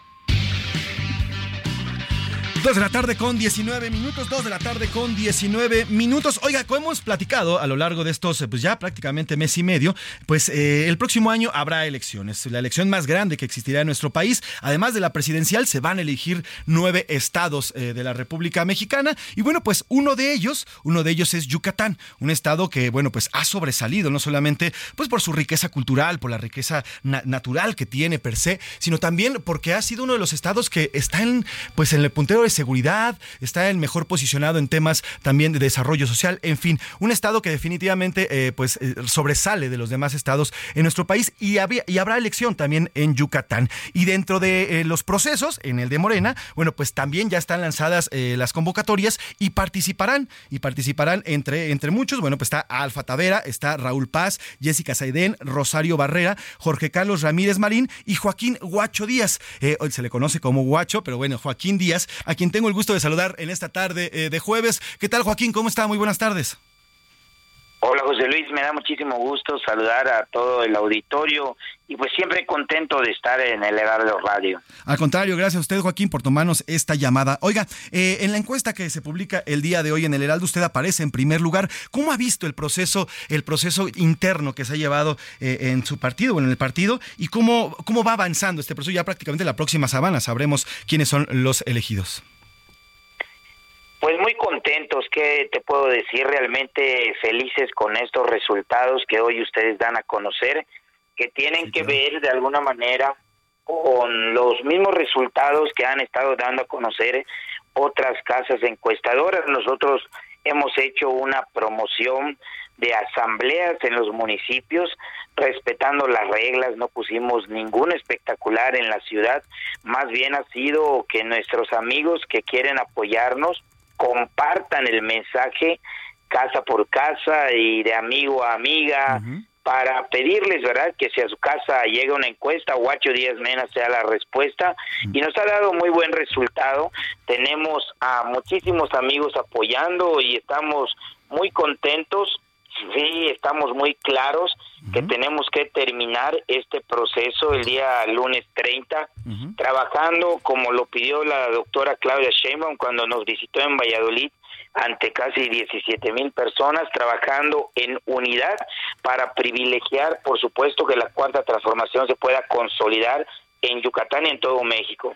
Exactamente, la, encuesta que publicamos hoy en el Heraldo de México y Poligrama lo sitúa usted en el 41.4%, prácticamente pues 20 puntos arriba de Verónica Camino y bueno, un poco más amplia, un poco más amplia además la, eh, la diferencia con Jorge Carlos Ramírez Marín, 41.4%. Joaquín, yo le quiero preguntar cómo Morena va a pelear en Yucatán. La verdad es que el gobierno de Mauricio Vila eh, ha hecho, tiene buenas cuentas, ha entregado buenas cuentas. ¿Cómo será eh, la competencia que hará Morena dentro del estado de Yucatán? Pues yo creo que lo que más valora la gente en este momento y que tiene que ver con los resultados que ustedes han publicado es el reconocimiento que hacen los yucatecos al gran trabajo que se ha hecho por parte del gobierno de México que encabeza el presidente Andrés Manuel López Obrador y que a mí me tocó estos cinco años representarlo en Yucatán a través de la delegación de bienestar. Yo he recorrido el estado más de 20 veces, interior del estado, municipios, comisarías, comunidades, pero además las grandes obras que el gobierno federal ha hecho en Yucatán y que está haciendo, como es el Tren Maya, el Gran Parque de la Plancha, el nuevo Hospital Orán y muchísimas obras más que los yucatecos ven con muy buenos ojos y que hoy están contentos con los resultados de las bases de la transformación, pero que tienen que continuar. Nosotros en todo momento hemos reconocido la parte que el gobierno del Estado ha cumplido satisfactoriamente, no solo reconociéndolo, sino comprometiéndonos a continuarlo, como es el tema de la seguridad y la promoción económica de Yucatán hacia afuera. Pero la diferencia es que Morena lo que ofrece son gobiernos más sensibles socialmente, de más cercanía con las comunidades y en ese sentido conocemos las necesidades de la gente porque las hemos vivido en carne propia y porque durante años hemos recorrido el interior del estado y las colonias de Mérida. Justamente, eh, eh, don Joaquín, si me aguanta la pausa me va a cortar la guillotina y no quiero hacer la grosería porque hay una parte importante que quiero preguntarle. Sí se habla mucho de Mérida, algunas ciudades que hay, pues la verdad es que hay un crecimiento amplio, pero en las zonas rurales y en las rancherías parece que hay un cierto olvido por parte de, de los gobiernos si me aguantan unos minutitos, ¿le parece si platicamos de lo que está ocurriendo en las zonas rurales de Yucatán? Bueno, vamos a dar una pausa, 2 con 24 y regresamos aquí. Estamos platicando con Joaquín el Guacho Díaz justamente en esta elección ya próxima del próximo año en Yucatán. Regresamos.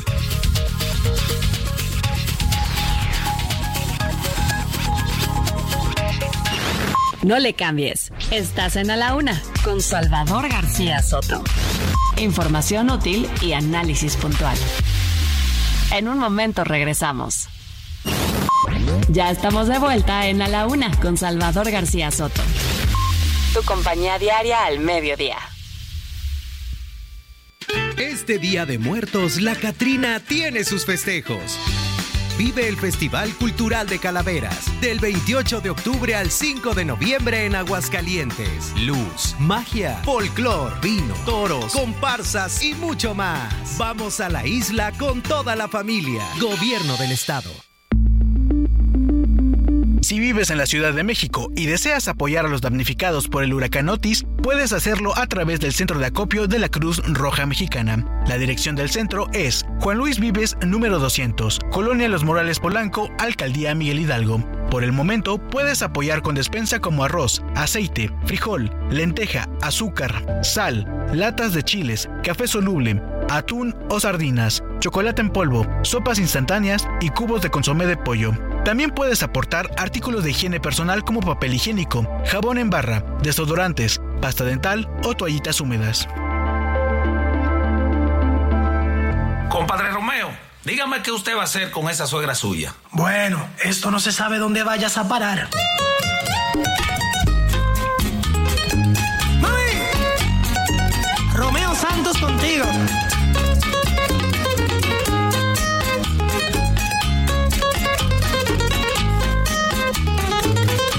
Descubrí nuestro problema. No fue efecto cuarentena. Era tu maldita madre de metiche bochinchera. De metiche bochinchera.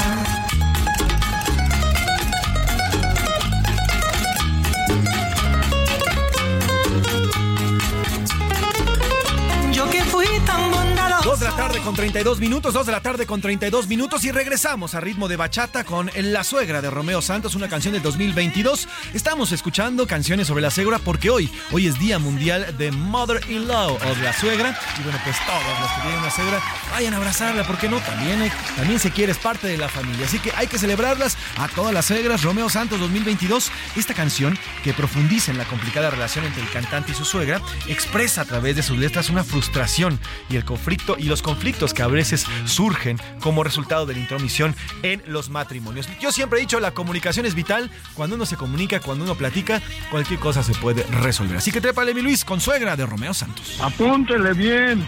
En su cumpleaños le voy a su regalo, un buen cafecito, pero envenenado.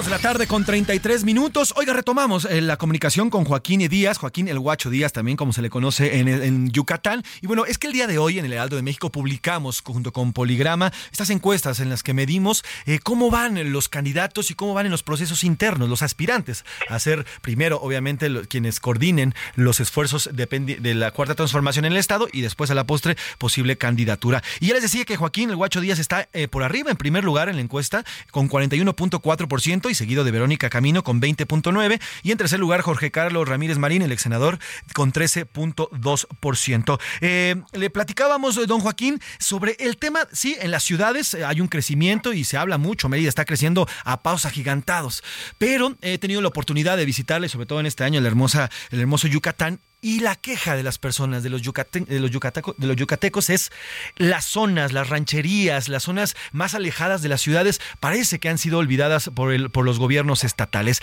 Joaquín, ¿qué hacer con estas rancherías, con estos poblados donde pues no hay el crecimiento que está teniendo las ciudades, sobre todo como Mérida y en Yucatán? Así es, José Luis. Mira, yo considero que Yucatán es un gran estado, es el orgullo de todos nosotros, pero ha habido una enorme brecha de desigualdad. Esa es una deuda histórica que tenemos.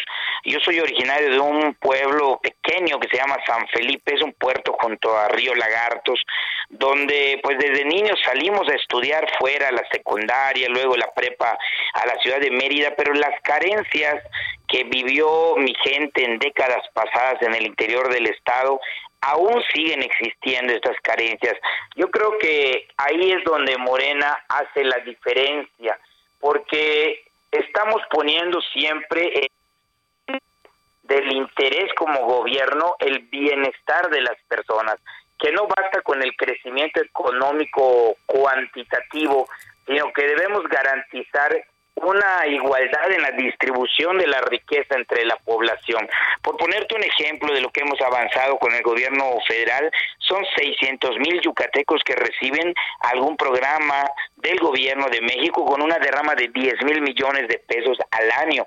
Esta diferencia la está sintiendo la gente en su economía familiar y lo ejemplifico diciéndote que bajó la pobreza extrema en un 50%, es decir, 130 mil yucatecos dejaron de vivir en la pobreza extrema, pero falta mucho por hacer y por supuesto que a través de los gobiernos estatales y municipales podemos hacer mucho en el futuro para disminuir esta enorme brecha de desigualdad social que siempre hemos visto. Sin duda, Joaquín, es una de las pues, unas asignaturas pendientes, sobre todo en Yucatán. Y también quiero preguntarle, eh, Joaquín, el tema del crecimiento de Mérida ha provocado pues eh, yo llegué a percibir cuando platicaba con los yucatecos, sobre todo en Mérida, eh, los originarios de Yucatán, eh, que estaban de alguna otra forma sí contentos con el crecimiento, pero también veían una casi invasión por parte de muchos extranjeros que están llegando a Yucatán, comprando propiedades, comprando, eh, construyendo y demás. ¿Qué hacer ante este, que sí es bueno un crecimiento, pero no que no sea un crecimiento, digamos, voraz sobre una, un estado tan hermoso y tan rico como es Yucatán?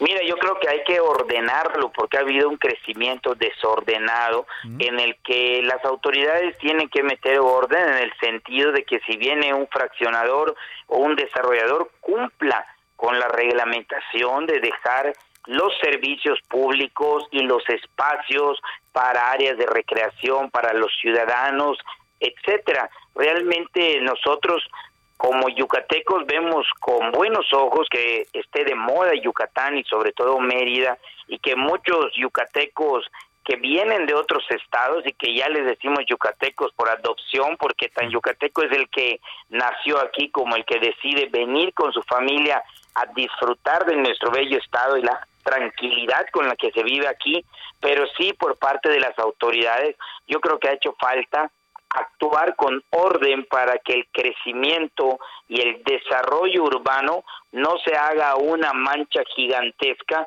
en el cual solamente hacen casas por hacer, pero no están garantizando los servicios. Esas familias que se están yendo a vivir a 10, 15 o 20 minutos de la ciudad de Mérida van a exigir servicios que los gobernantes tienen la obligación de brindar y que si no se prevé este crecimiento adecuadamente, pues es cuando se da esta situación de descontento por parte de los ciudadanos. Pues sin duda, estábamos dando seguimiento al proceso que lleva eh, Morena, eh, estimado Joaquín, y bueno, pues y ya a la poste después, en la elección, y si nos permite, nos mantenemos en comunicación, porque definitivamente es importante, los estados más importantes de nuestra República Mexicana. Gracias por estos minutos, don Joaquín, que tenga muy buena tarde.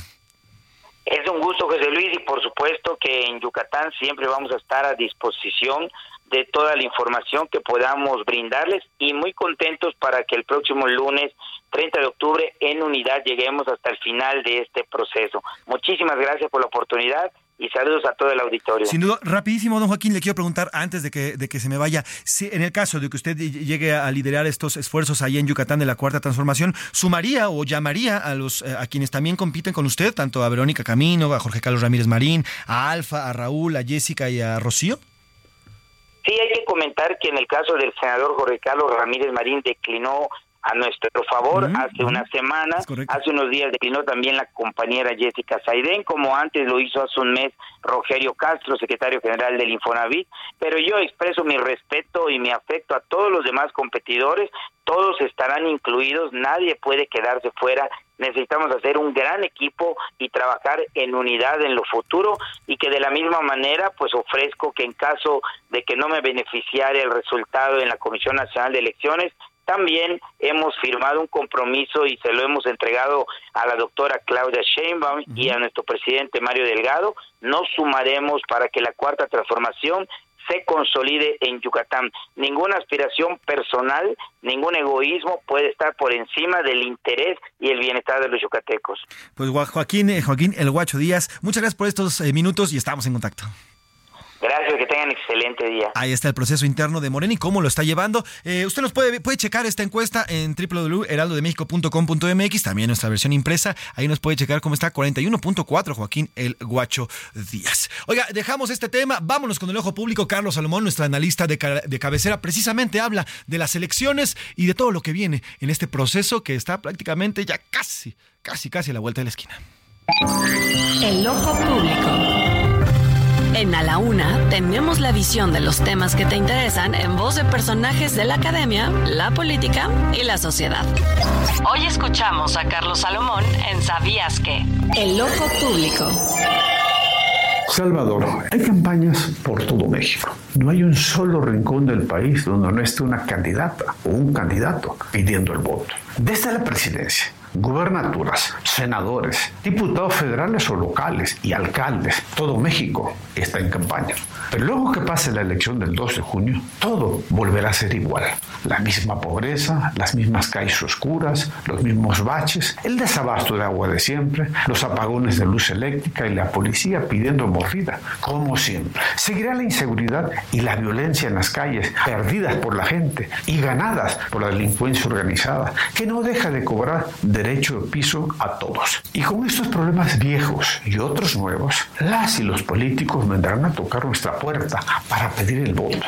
No tienen vergüenza. Lo hacen cada tres años y prometen y vuelven a prometer. Y la gente vuelve a confiar en muchos de ellos porque la necesidad es mucha. Las promesas son cautivadoras y la fe de la gente en la política no se acaba. El próximo 2 de junio la gente saldrá a votar y ganarán muchos, en algunos casos los mismos de siempre, con la legitimidad de la gente que siempre está ahí. El lucro no para, pero hay que aprender que al abrir las puertas de nuestras casas a los políticos, también debemos exigirles que esta vez exista un compromiso real con la gente y que al menos arreglen algunos viejos problemas para que no se acumulen con los que están naciendo hoy en día.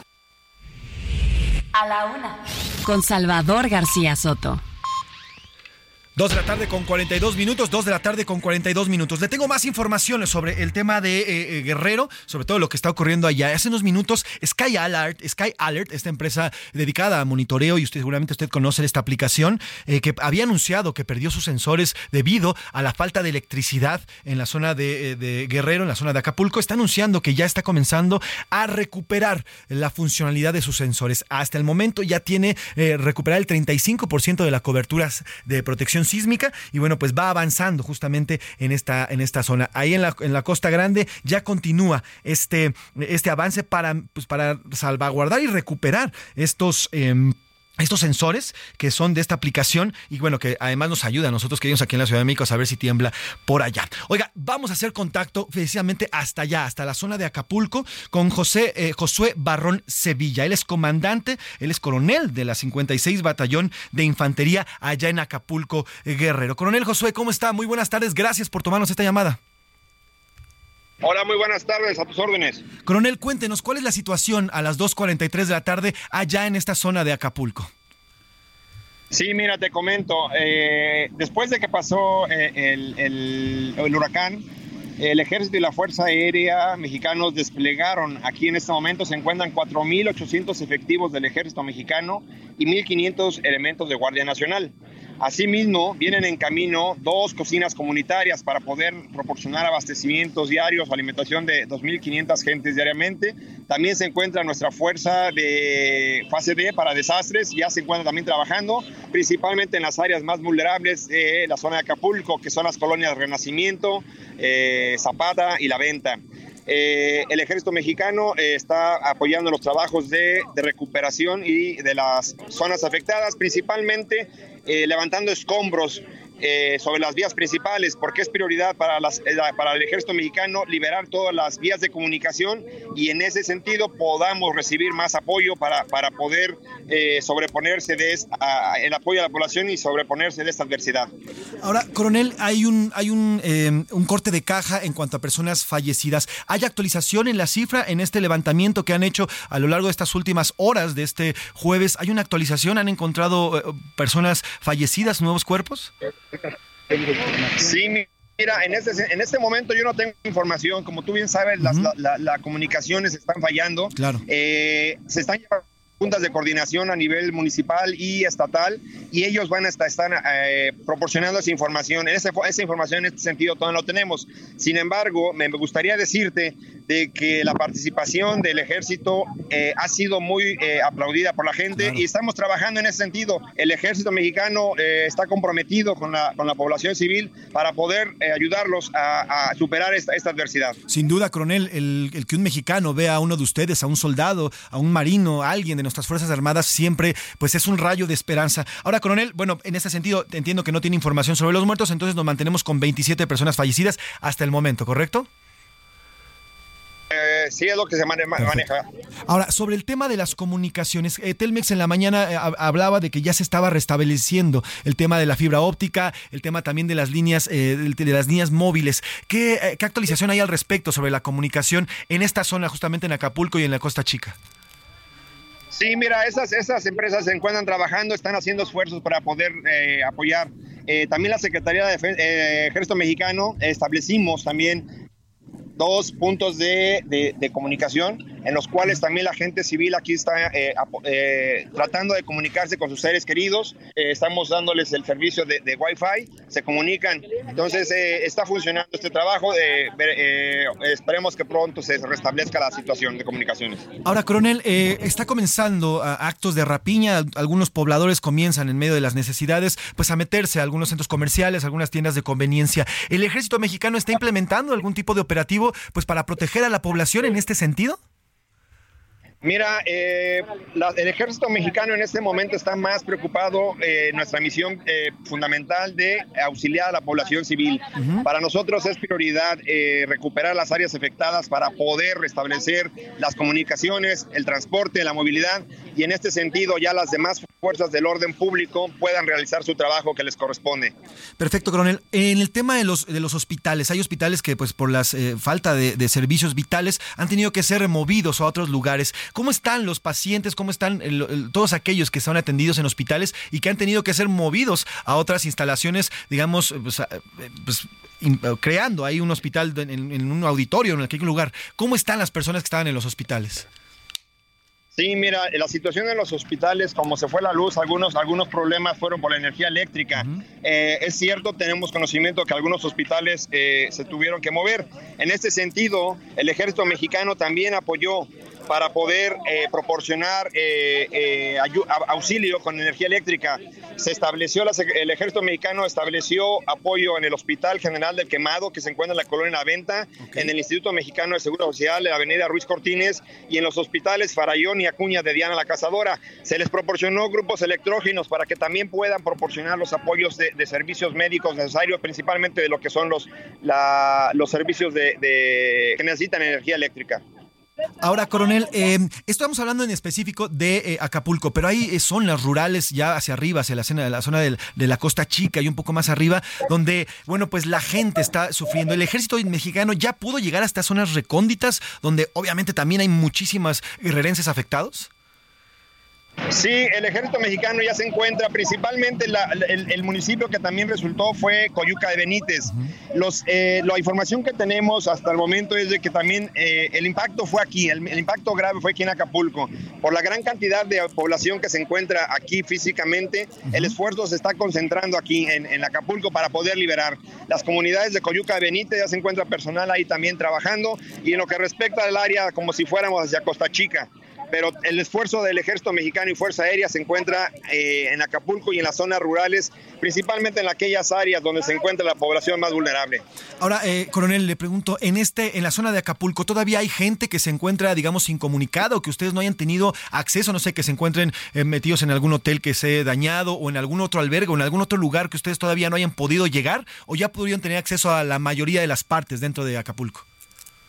Sí, eh, te comento, ya, ya, ya la, gran- la población propi- propiamente, ya la que se encontraba en los hoteles ya salió. No tenemos ningún incidente reportado de que existen personas atrapadas en tanto en habitaciones o, o estacionamientos. Eh, la gente está ya, no, no, no tenemos ningún incidente al respecto. Coronel, ¿el aeropuerto de Guerrero continúa eh, cerrado? ¿Continúa todavía eh, pues, imposibilitado para, para llegadas y salidas? Sí, eh, tengo entendido que sí continúa cerrado a, la- a los vuelos del aeropuerto internacional de aquí de Acapulco.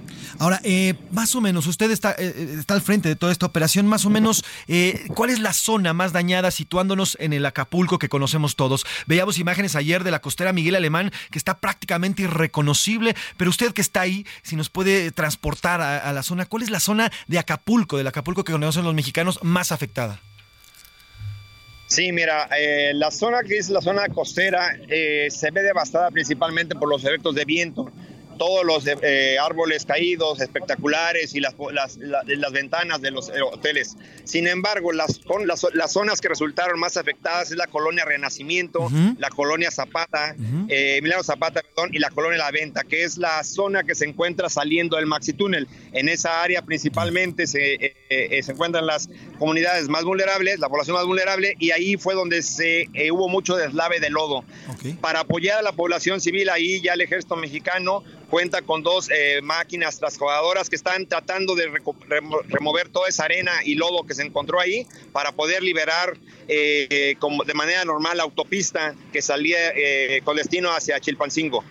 Pues el- un llamado, ¿cuál sería el mensaje que le quisiera dar, coronel, a la gente que está en Acapulco en específico? Si es que no han logrado atender algún tipo de instrucción, ¿qué mensaje le podría dar a la gente que está en Acapulco en específico, que se acerquen ustedes o qué es lo que tienen que hacer? Híjole, tuvimos, tuvimos ahí un problema con comunicación. El coronel está, el coronel está, está por, por un teléfono satelital. Y bueno, pues eh, veremos si tenemos suerte. De cualquier forma, es, es importante. A ver, ya, ya tomamos eh, la comunicación con el coronel. ¿Me escucha, coronel? Sí, te escucho. Ah, perfectísimo. Estamos platicando con el coronel José Josué Barrón Sevilla. Coronel, por último le preguntaba cuál es el mensaje que le envía a los mexicanos que están en Acapulco y que no han tenido la oportunidad a lo mejor de acercarse a ustedes o de tener contacto a ustedes como Ejército Nacional. Sí, mira, eh, primeramente yo quisiera mandarles que, que conserven la calma. El ejército mexicano y la Fuerza Aérea eh, nos encontramos poniendo todo nuestro esfuerzo para apoyarlos. Entendemos la situación es grave, sin embargo, con el trabajo de todos, muy pronto podremos sobreponernos de esta adversidad. Pues eh, estaremos pendientes, eh, coronel José Barrón eh, Sevilla, coronel de la 56 Batallón Infantería en Acapulco. Gracias por estos minutos y le pido que nos mantengamos en comunicación y gracias al ejército mexicano por estar ahí con los mexicanos como siempre apoyándolos. Que tenga buena tarde, coronel. Buena tarde, hasta luego. Ya está aquí el señor Oscar Mota. Aldrete con los deportes. Rápidamente, mi querido Mafren, eh, dos temas importantes. Eh, Juegos Panamericanos, México 29 medallas, Canadá 29 medallas, entonces básicamente ahí está el tiro cercano. Continúa la actividad previa a ya las actividades en pista como tal del Fórmula 1 Gran Premio de la Ciudad de México presentado por Heineken y de cual el Heraldo Media Group es patrocinador local. Hoy vienen algunas presentaciones en, el, en la pista, por ahí la gente de Ferrari va a preparar unas tortas de chilaquiles, Checo Pérez y Max Verstappen van a romper una piñata, a ver si no se confunden y se empiezan a agarrar a palos entre ellos. Entonces, eh, son algunos de los detalles que van a pasar, lo estaremos reportando a lo largo de la semana. Traemos por ahí una entrevista con un oficial de pista, se le estaremos presentando posteriormente, a no nos dio tiempo, sobre todo para que nos contara pues cuál es la labor que tienen estos eh, personajes importantes que muchas veces pues no se sabe, los ve uno en la televisión, pero bueno, qué es lo que hace exactamente un oficial de pista, se lo estaremos presentando. Y eh, bueno, por último, hoy inicia la semana 8 de la NFL, el equipo de los eh, Bills de Buffalo enfrenta a los Bucaneros de Tampa Bay, los Bills vienen de perder contra los Patriotas, también los Bucaneros, a ver cómo les va. Oye, eh, rapidísimo, del tema de la Fórmula 1, mañana ya comienzan las pruebas, ¿no? Sí, eh, bueno, las prácticas son el día de mañana, la calificación es el día sábado y el Gran Premio el día domingo. Y bueno, ¿cómo ves al checo? Eh, pues aquí lo importante. Está- Es que está- tenemos eh, salud. No, si este, tenemos salud. Aquí lo importante con Checo, pues viene obviamente esa pelea que tiene con Lewis Hamilton por el segundo lugar. Checo quedó en tercero de, de los pilotos en la temporada pasada. Entonces, lo importante es eso, ¿no? Es centrarnos en ya la rivalidad que tiene con Hamilton específicamente. La de Verstappen se perdió hace mucho. Y es un detalle que también me ha llamado la atención en los últimos días. Hay un llamado especial a los aficionados para que mantengan la calma, que no abuchen a Verstappen, que no le vayan a, a mentar Mauser por ahí, ¿no? Eh, y cosas así, porque bueno, mm, hay una campaña que obviamente bien. maneja la, la Fórmula 1 diciendo, a ver, la rivalidad está fuera de la pista. Creo yo que se les fue un poquito de las manos. Sabemos obviamente que los aficionados mexicanos somos muy apasionados, somos muy calientes. Y seguro, no sé qué tan bueno o malo sea, pero seguro cuando Checo salga a la pista y pase por ahí Ver- Verstappen, algo por ahí va a pasar. Se la van a refrescar seguro, ¿eh? Ni lo dudes, Mirka, ni lo dudes, ¿eh? Pero Ni con dudes. respeto, por favor. Sí, claro, con respeto. Pues aquí, mañana, mañana eh, tenemos esta entrevista, mi querido Oscar. Hoy por el tiempo y la entrevista con el coronel ya no lo tuvimos. Y rapidísimo, ¿qui- ¿quién va a ser el mejor para esta jornada en la NFL? Eh, espero básicamente, hay también partido obviamente con Vaqueros de Dallas. Vamos a revisar mañana cómo le va obviamente a los Bills y también a los Delfines de Miami que perdieron la vez pasada. Bueno, pues estaremos pendientes y así nos despedimos en esta tarde de jueves. Bastante información la que se ha generado. Nos escuchamos mañana a la una a nombre del periodista Salvador García Soto. Yo soy José Luis Sánchez Macías y está usted informado. Pase un buen jueves. Provecho. Por hoy termina A la Una con Salvador García Soto. El espacio que te escucha, acompaña e informa. A la Una. Con Salvador García Soto.